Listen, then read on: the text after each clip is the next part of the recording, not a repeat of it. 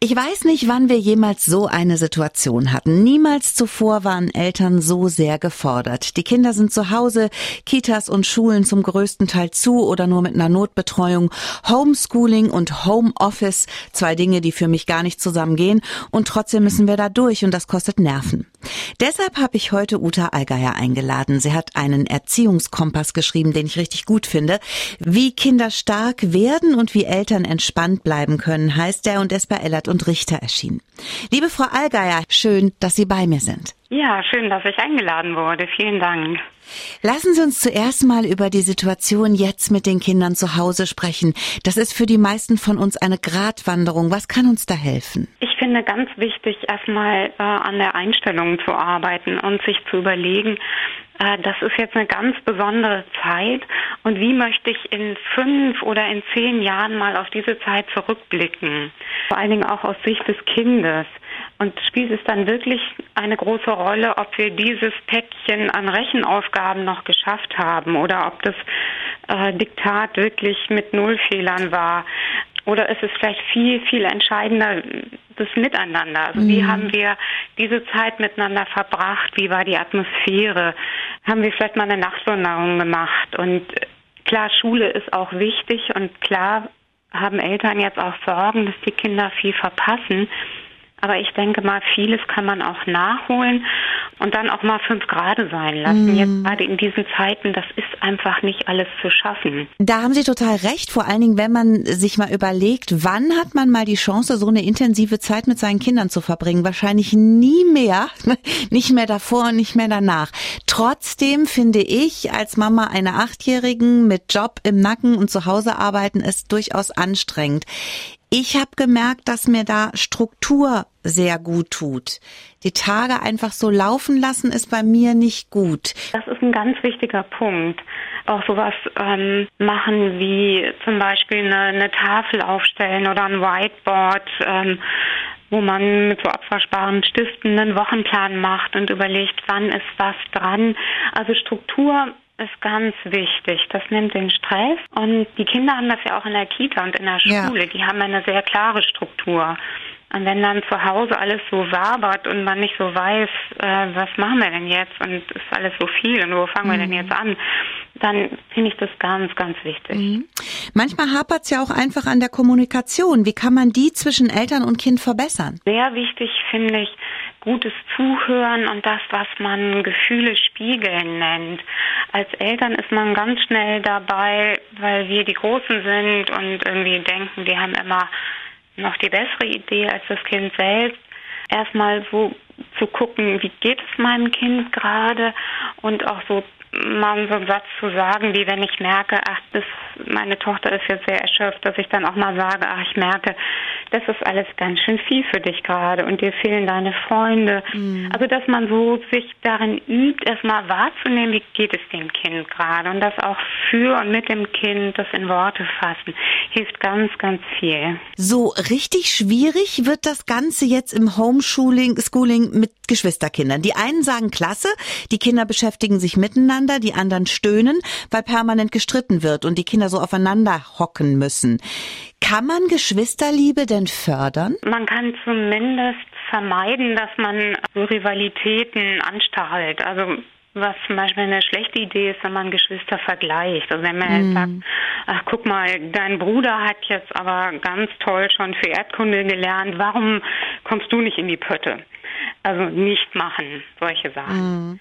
Das ist sehr unterschiedlich so vom Typ der Kinder, die man hat, aber äh, Geschwisterstreit ist immer auch ein Zeichen dafür, also zu Hause ist ja ein geschützter Raum und eine Geschwisterbeziehung ist unkündbar. Und das gibt natürlich auch Sicherheit, da kann ich mich so richtig ausprobieren und da kann ich auch mal so die Sau rauslassen. und äh, deswegen kocht es häufig so hoch. Also das ist schon normal. Also ich denke, ähm, das ist vielleicht schon mal eine Beruhigung für die Eltern. Ganz schlimm empfinden Eltern von Geschwisterkindern ja immer dieses in Anführungsstrichen Petzen. Also die Tatsache, dass die Kinder die Dinge eben nicht unter sich ausmachen, sondern damit zu Mama und Papa kommen. Wir Eltern neigen dann immer so dazu, die Gefühle der Kinder so klein zu machen. Ist eigentlich keine gute Idee, oder? Das ist keine gute Idee. Also Gefühle ernst nehmen, äh, finde ich sehr wichtig. Und das mit dem Petzen kommt natürlich auch schnell, wenn ich als Eltern immer sehr so in die Richterrolle gehe. Dann lernen die Kinder, aha, da werden Indizien gesammelt und, ähm, und das befördert natürlich das Petzen. Deswegen ist für mich eine ganz wichtige Empfehlung, dass Eltern nicht sich als Schiedsrichter äh, aufspielen, sondern sich das anhören von jedem Kind und aber auch wirklich nur eingreifen, ich sag mal, wenn das Blut fließt. Okay, ja, dann vielleicht schon. Kann man denn ja. durch so gemeinsame Aktivitäten, gerade jetzt, wenn man so auf sich geworfen ist, auf diese Ursprungsfamilie, da könnte man doch vielleicht auch so die Geschwister so ein bisschen aneinander annähern und vielleicht Gemeinsamkeiten finden, die beide gerne machen, oder? Ich würde unbedingt, äh, also wenn die Kinder schon etwas älter sind, dass man sie auch alleine lassen kann, würde ich auch äh, ruhig mal als Mama oder Papa ähm, eine Runde rausgehen, dass die, also dass man gar nicht in Versuchung kommt, deren Streitigkeiten zu schlichten. Familien werden in diesen Zeiten auf eine ganz besonders harte Probe gestellt. Die Kinder sind zu Hause, die Eltern sind zu Hause, kaum Kontakt, Omas und Opas fallen als Babysitter aus und Freunde treffen ist auf ein absolutes Minimum reduziert. Klar, dass da manchmal die Luft brennt, aber da müssen wir jetzt durch. Abstellen können wir den Zustand nicht, aber wir können unsere Einstellung ändern. Manchmal braucht man da ein bisschen Hilfe und deshalb habe ich Uta Allgeier zu mir eingeladen. Sie schreibt tolle Bücher über Kindererziehung und hat einen sehr erfolgreichen Blog zu dem Thema und sie coacht Familien. Frau Allgeier, Eltern sind der Dreh- und Angelpunkt im Leben der Kinder, gerade in solchen Ausnahmesituationen wie jetzt, in der wir momentan alle leben.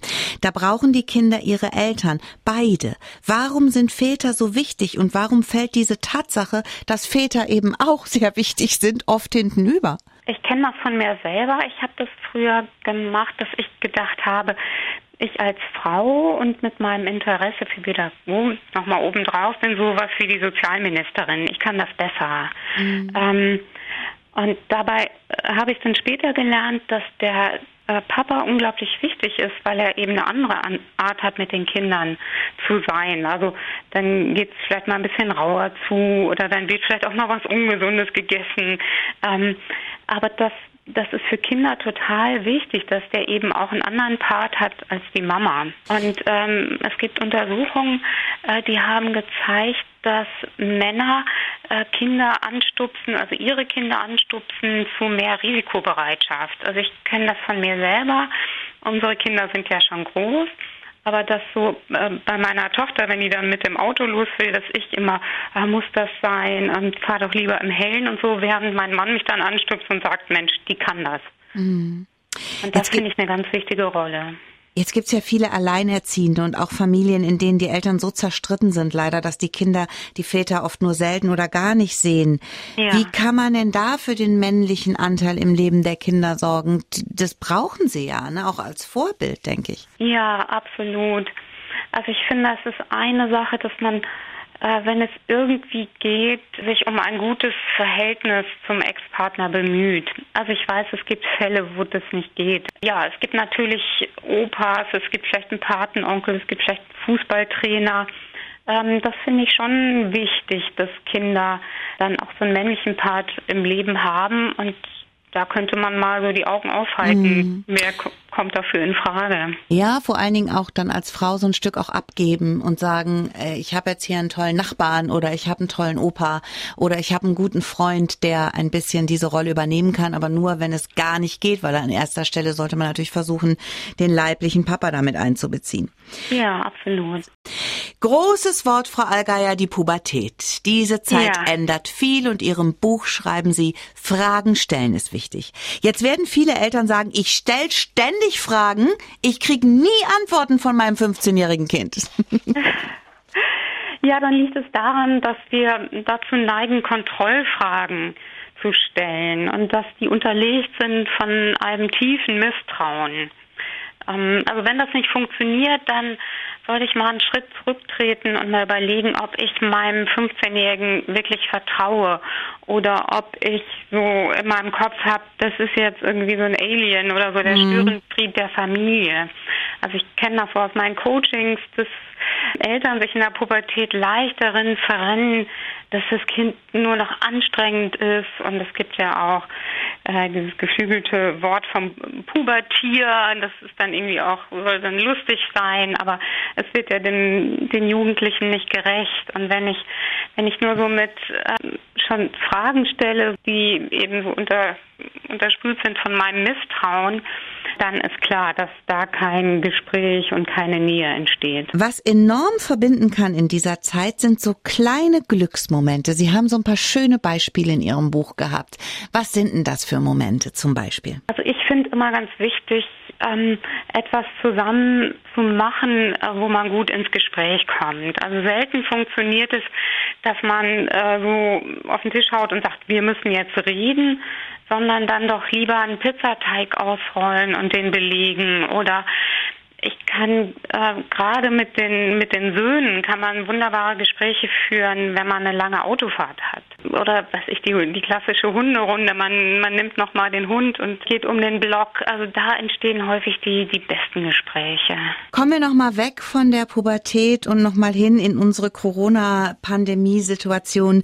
Ein letzter Tipp von Ihnen, wenn mal gar nichts mehr geht bei großen oder bei kleineren Kindern, wenn Corona so sehr an den Nerven zerrt, dass man losbrüllen möchte als Eltern, was soll ich dann machen? Die Situationen gibt es, ich schwör's Ihnen. Ja, absolut. Äh, Kissenschlacht. Also einfach mal wirklich draufhauen können, dass die Federn fliegen und mal die Wut rauslassen und bis man nass geschwitzt irgendwie auf die Matratze sinkt, das tut einen unglaublich gut. Ich danke Ihnen ganz herzlich für das tolle Interview und kann Ihr Buch Wie Kinder stark werden und Eltern entspannt bleiben nur empfehlen. Dankeschön fürs Gespräch. Ich bedanke mich. Ganz, ganz lieben Dank.